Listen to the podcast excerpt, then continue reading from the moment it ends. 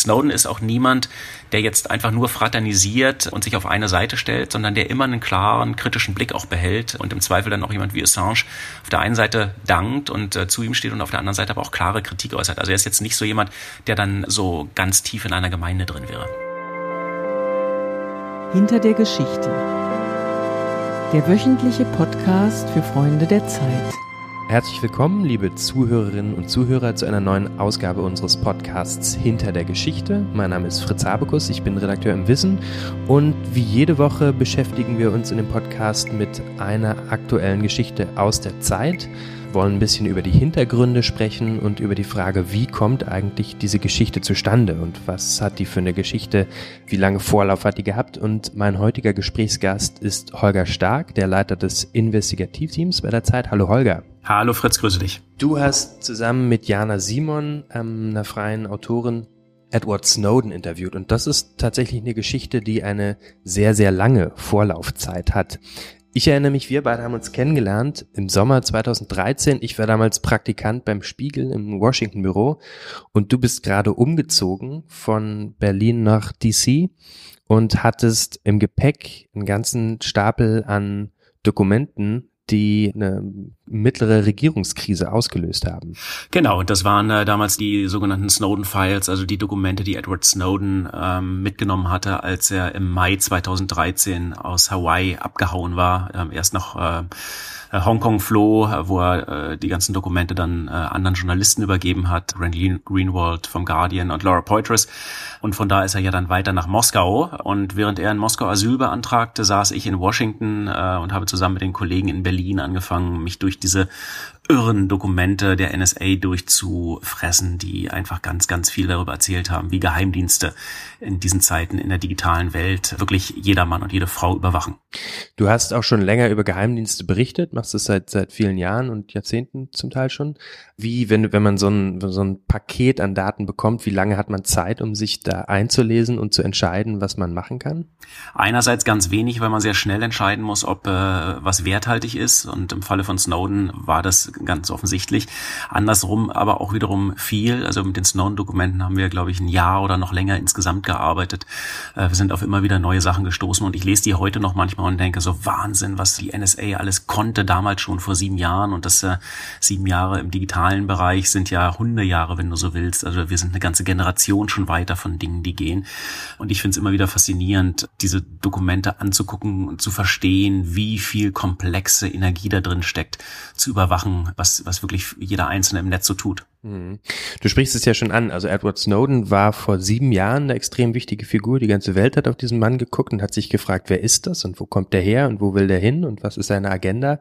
Ähm, heute äh, wird er trotzdem auf zwei Seiten in der Zeit bei uns interviewt. Wieso ist Edward Snowden für die Gegenwart noch so ein interessanter Gesprächspartner? Für mich ist Snowden wirklich der perfekte Whistleblower, wenn du so möchtest. Der war damals ähm, wirklich noch jung, 29 Jahre alt, als er abgehauen ist und er hat sich nie kompromittiert diskutieren lassen, jedenfalls nicht soweit wir es wissen. Also es ging ihm nie um Geld, es ging ihm nicht darum, zu den Russen überzulaufen, sondern es ging ihm wirklich um die Sache an sich. Also er war einfach wirklich im Kern schockiert von dem, was er da in, hinter den Kulissen der Geheimdienste gesehen und gelernt und auch selber mit hat.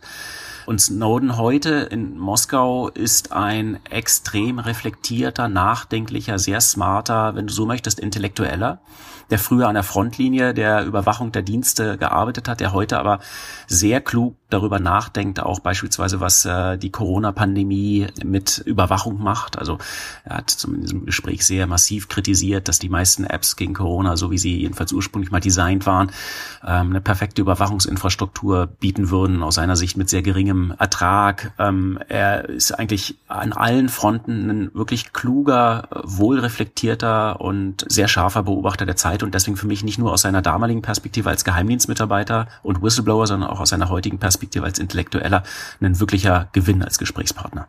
Schreibt ihr euch Mails oder wie bist du mit ihm im Kontakt? Also soweit ich weiß, äh, mailt Edward Snowden nicht. Ähm, er ist auf der einen Seite öffentlich auf Twitter aktiv und dann kann man ihn über verschlüsselten Chat erreichen. Ähm, so haben wir damals schon äh, 2013 mit ihm kommuniziert. Und das hat sich im Kern auch nicht äh, geändert. Und dann hat er natürlich auch eine ganze Phalanx an Rechtsanwälten, äh, sowohl in Deutschland als auch in den USA, die ihn rechtlich beraten und mit dabei sind. Also insofern, der weiß schon ziemlich genau, was er tut und so eine ganz profane E-Mail, ähm, wo er ja nun wirklich damals offengelegt hat, wie super brutal verletzlich die sind, die ist eher nicht so sehr sein Kommunikationsmittel. Wie hat sich denn diese öffentliche Figur Edward Snowden seit der Veröffentlichung vor der Dokumente vor sieben Jahren geändert? Also ich fand das in dem, in dem Gespräch total interessant, dass er tatsächlich für vielen zeitgeschichtlichen Fragen einen ganz bestimmten Blickwinkel hat und natürlich seine Geschichte ihn auch zu einer Figur macht, die, die so ein bisschen auch außerhalb jeder Strukturen über Dinge urteilen kann, ist, ne? Und das macht ihn, finde ich, gerade so wertvoll als Gesprächspartner. Damals, als er abgehauen ist, 2013, da war er einfach ein, ein relativ kleiner, unbedeutender Geheimdienstmitarbeiter, also wie Keith Alexander, der damalige NSA-Chef, so schön gesagt hat, a little traitor from Hawaii, also ein kleiner Verräter aus Hawaii. Und dann hat er ja was ganz Bemerkenswertes gemacht. Er hat nämlich all diese Dokumente den Journalisten damals übergeben und Journalisten und gesagt, ihr entscheidet, welche Art von Skandalen, welche Art von Geschichten ihr daraus macht. Es bin nicht ich mehr, ich bin nicht der Gatekeeper, sondern ihr geht durch diese Dinge durch und ihr trefft die Auswahl der Geschichten. Und dabei ist er sehr treu geblieben. Also er hat sich damals nicht besonders groß eingemischt und seitdem auch nicht mehr. Seitdem ist er, wenn du so willst, eine Figur des öffentlichen Raumes, die sehr klug die Umbrüche, die digitalen Umbrüche ähm, in einer Gesellschaft beschreibt, der also zum Beispiel auch darüber redet, was es mit der QAnon-Ideologie auf sich hat, der darüber spricht, was die Echokammern im Netz bedeuten, das versucht zu reflektieren und der sehr, sehr viel Auftritte auf Konferenzen hat in der Vergangenheit und jetzt beispielsweise uns im Gespräch auch erzählt hat, dass das für ihn wirklich die eine große Veränderung Veränderung in der Corona-Pandemie ist, dass nämlich dieses Konferenzwesen ja weitgehend zum Erliegen gekommen ist. Und er sagt, wie all die Auftritte, die er da hatte, die sind für ihn jetzt auch weggefallen. Mhm. Er äußert sich auch zur aktuellen Politik in Russland, seinem dem Gastgeberland, ähm, in dem er seit sieben Jahren Asyl hat und kommentiert auch die Vergiftung von Nawalny mit ziemlich drastischen Worten im Gespräch. Ich finde das sehr mutig von ihm. Er sagt, das ist ein Verbrechen gegen ganz Russland. Und er sagt, diejenigen, die Alexei Nawalny vergiftet haben, die gehören gejagt und vor Gericht gestellt angesichts dessen, dass Nawalny mit äh, hoher Wahrscheinlichkeit von russischen Geheimdienstagenten vergiftet worden ist, das jedenfalls die Arbeitsthese der allermeisten Länder und Regierungen weltweit ist, ist das im Prinzip für ihn ein richtiger, also eine, eine Gratwanderung, würde ich mal sagen, weil er das Land, was ihm Asyl gewährt hat, den Staatschef mit Wladimir Putin, der ihn aufgenommen hat und gegen die Amerikaner und die amerikanische Regierung beschützt, den doch ziemlich massiv hier kritisiert. Ähm, ich finde das mutig und ich nehme das als Beleg dafür, dass er wirklich der unabhängige unabhängige Denker und der unabhängige kritische Geist ist, als der immer erschienen ist. In dem Gespräch, was ihr geführt habt mit Edward Snowden, gibt es eine ganze Reihe bemerkenswerter Zitate. Eines ist mir besonders hängen geblieben, weil da so ein optimistischer Grundimpuls und so eine optimistische Tonalität drin ist. Das Zitat lautet, am Ende bekommen wir die Welt, wie wir sie uns wünschen. Wer ist dieses Wir, von dem Snowden da spricht? Dieses Wir sind erkennbar für ihn die einzelnen Menschen, die ganz normalen Menschen. Es gibt eine andere Passage in dem Gespräch, da spricht er über sein Leben in Moskau und dann sagt er, naja, die Menschen hier sind wahnsinnig nett und zugewandt und es sind ja eigentlich nie die Menschen, die das Problem sind, sondern es sind immer die Regierungen. Und ähm, das zeigt so ein gewisses Weltbild, was er hat, dass er sagt, es ist, sind nicht die Individuen, aus denen heraus Böses erwächst, jedenfalls nicht strukturell, sondern es wird immer erst dann ein Problem, wenn daraus Politik wird und zwar eine Politik, die Macht missbraucht, äh, die intransparent agiert, äh, die korrupt womöglich ist und die dann Dinge macht, die letztlich nicht für die Menschen sind, von, sondern für sich selber oder für eine kleine Clique von Eliten.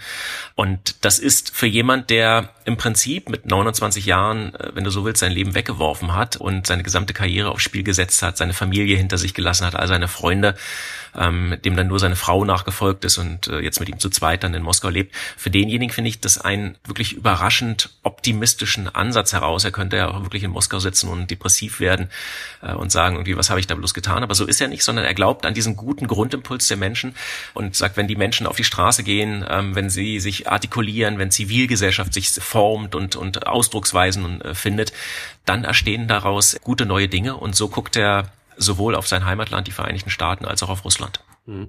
Ist Snowden dann in so ein Netzwerk von Aktivistinnen eingebettet? Also, oder agiert der, ist er tatsächlich so, eine, so ein solitärer Intellektueller auch wegen, weil es ja wenig Menschen gibt, die so eine Geschichte haben wie er. Hebt ihn das da automatisch heraus oder ist er Teil eines großen Netzwerks? Edward Snowden ist schon gut vernetzt. Er hat auch ein Netzwerk von Unterstützerinnen und Unterstützern, die ihm helfen. Andererseits ist natürlich alleine der Punkt, dass er in Moskau sitzt und nicht reisen kann, wiederum ein schwieriger, der es für ihn sehr unmöglich macht, woanders hinzufahren und sich vor Ort mit Leuten zu vernetzen. Und dann ist er auch immer sein eigener Kopf geblieben. Ähm, es gibt dieses, dieses wunderbare Beispiel er und WikiLeaks. Ne? WikiLeaks hat ihm 2013 bei der Flucht geholfen und wir haben ihn auch danach gefragt, wie er den äh, Prozess gegen Julian Assange im Moment beurteilt. Und Snowden wäre nicht Snowden, wenn er nicht sagen würde, auf der einen Seite Seite, das ist eine Schande, was mit Assange passiert. Wir müssen ihn verteidigen. Das ist ein rein politischer Schauprozess, wo es darum geht, Rache an, äh, an ihm zu nehmen. Und der gleichzeitig aber trotzdem auch sagt, Assange selber hat eine ganze Reihe von Dingen gemacht, die umstritten sind und die auch falsch waren. Er ist eine politische Figur, der sich beispielsweise mit Donald Trump Junior damals gemein gemacht hat. Und das hätte er nie tun dürfen. Das ist nicht die WikiLeaks-Aufgabe. Also Snowden ist auch niemand, der jetzt einfach nur fraternisiert ähm, und sich auf eine Seite stellt, sondern der immer einen klaren, kritischen Blick auch behält und im Zweifel dann auch jemand wie Assange auf der einen Seite dankt und äh, zu ihm steht und auf der anderen Seite aber auch klare Kritik äußert. Also er ist jetzt nicht so jemand, der dann so ganz tief in einer Gemeinde drin wäre. Ähm, vielleicht zum Abschluss nochmal würde mich interessieren, wie du deine Rolle als Journalist, also du arbeitest ja häufig auch in Teams, viele der Geschichten, die du beim Spiegel gemacht hast und die bei der Zeit erscheinen, sind in größeren Teams veröffentlicht worden. Wie siehst du denn das, was passiert ist, seitdem auch zum Beispiel die NSA-Files veröffentlicht worden sind von, von sieben Jahren? Bist du da eigentlich, glaubst du an die positive Kraft des Journalismus Gesellschaft zu verändern? Ist oder ist das überhaupt dein Antrieb? Ich bin zutiefst davon überzeugt, dass Journalismus eine Form von Checks and Balances darstellen muss, dass äh, Journalismus ein Korrektiv ist, gerade wenn es um die Macht geht, über die wir vorhin schon geredet haben, wenn es um Korruption geht, um den Missbrauch von öffentlichen Ämtern und ähnlichem. Gleichzeitig äh, kann ich aber auch sagen, nach, nach 25, nach fast 30 Jahren Journalismus, der Journalismus alleine kann es nicht richten und Journalisten sollten auch nie Staats versuchen, Staatsanwälte zu sein oder Richter zu sein, also alles in einem. Journalisten können letztlich nur versuchen, Fakten und Informationen bereitzustellen für eine öffentliche Diskussion und sie sind ähm, angewiesen darauf, dass daraus dann die Gesellschaft auch was macht. Also die NSA-Affäre war aus meiner Sicht eine welterschütternde Affäre. Was Snowden da offengelegt hat, war groundbreaking, wenn man so möchte, bis hin zu den Regierungskrisen zwischen Deutschland und Amerika und anderen Ländern, die das dann ausgelöst hat. Und zugleich ist es aber trotzdem an, an der jeweiligen Gesellschaft selber dann auszuhandeln, was daraus erfolgt. Also wie viel, wie viel Überwachung im Internet lässt eine Gesellschaft zu? Wie viel will sie womöglich auch? Ist sie auch bereit, zum Beispiel freiwillig Daten abzugeben, wie wir es jetzt in Zeiten von Corona sehen oder wie wir es ähm, auch bei Facebook und Social Media Sachen sehen, wo die Leute freiwillig ihre Dinge abgeben? Also welche Grenzen von Privatheit gibt es? Das ist was, was Journalismus nicht entscheiden kann, sondern was letztlich eine Gesellschaft selber aushandeln muss. Insofern ist mein Ansatz als Rechercheur, als, in, als, als investigativer Journalist zu sagen, ich versuche so möglichst präzise wie irgendwie machbar die Fakten zusammenzutragen. Gerade auch die Dinge, die am liebsten nicht ans Tageslicht Tageslicht kommen sollten. Und da zählten die NSA-Dokumente ganz fraglos dazu. Und wenn diese Informationen dann öffentlich sind, dann müssen letztlich andere diese Diskussion auch führen und sich darüber verständigen, was daraus erfolgt. Das war Holger Stark, der Investigativchef der Zeit in unserem Podcast Hinter der Geschichte. Vielen Dank für deine Zeit und ähm, deine Antworten, Holger. Sehr gerne, Fritz. Bis dahin. Tschüss. Tschüss, Holger. Und wenn Sie weiterhin hören wollen, was wir in der Zeit berichten und wie wir arbeiten, finden Sie jede Woche eine neue Ausgabe von Hinter der Geschichte. Und ich verabschiede mich. Tschüss, bis nächste Woche.